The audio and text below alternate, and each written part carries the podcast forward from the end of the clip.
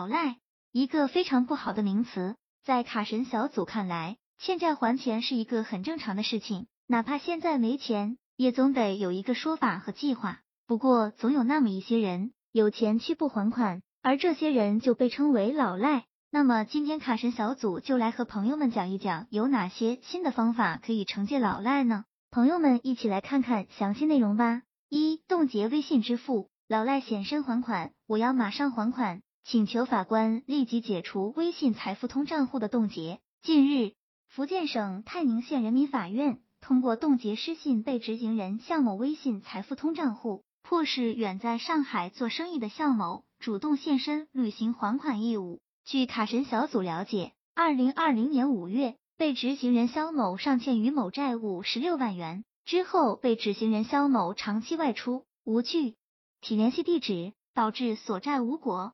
二零二零年十二月初，该案进入执行程序，泰宁法院依法将肖某纳入失信被执行人名单，通过总队总查控系统对被执行人肖某名下的微信财付通账户予以冻结。之后，因被执行人肖某微信财付通账户交易受到限制，给生意、日常生活造成极大不便，遂主动与法官取得联系，要求履行还款义务，案件得到顺利执结。二、上抖音。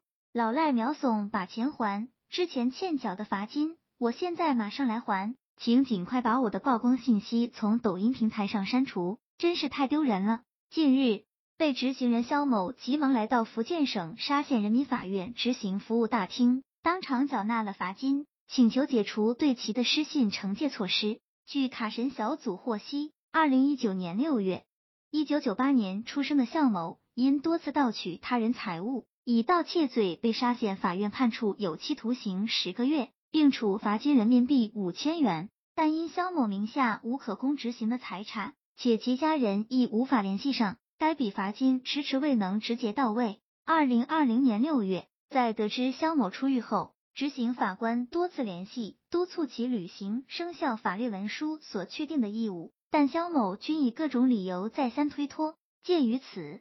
执行法官依法将肖某列入失信被执行人名单，并通过抖音平台发布。近日，肖某身边要好的朋友在刷抖音时刷到曝光肖某失信情况的视频，纷纷将该条视频转发给肖某观看，并开玩笑称才刚出来，别又被抓进去了。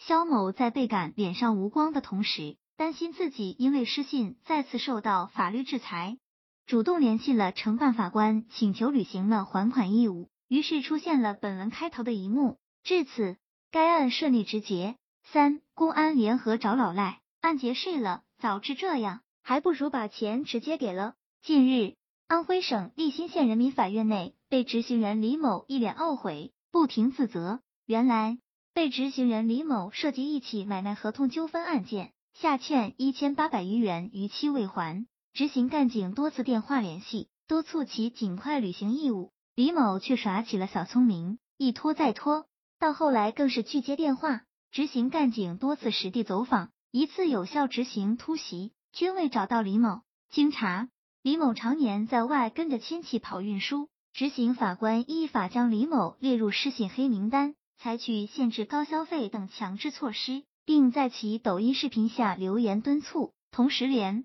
系公安机关协助查找李某下落。近日，李某返回利辛老家，公安机关发现后，及时将其控制，移交利辛法院处理。一共就欠一千八百多块钱，以为这点小钱你们法院也不会在意，时间一长也就没事了。李某说，没想到法院一直盯着这个事，当初真不应该心存侥幸。经批评教育，李某主动承认错误，履行了全部义务，并缴纳罚款五千元。卡神小组总结。其实这样的案例还有不少，在卡神小组看来，很多借款人从一开始就打着不想还钱的想法来借钱，而这群人在未来可以说是路越来越窄。卡神小组告诉朋友们，我们国内已经进入信用社会，朋友们只有重视征信，珍惜征信，才能让自己走得更好更远。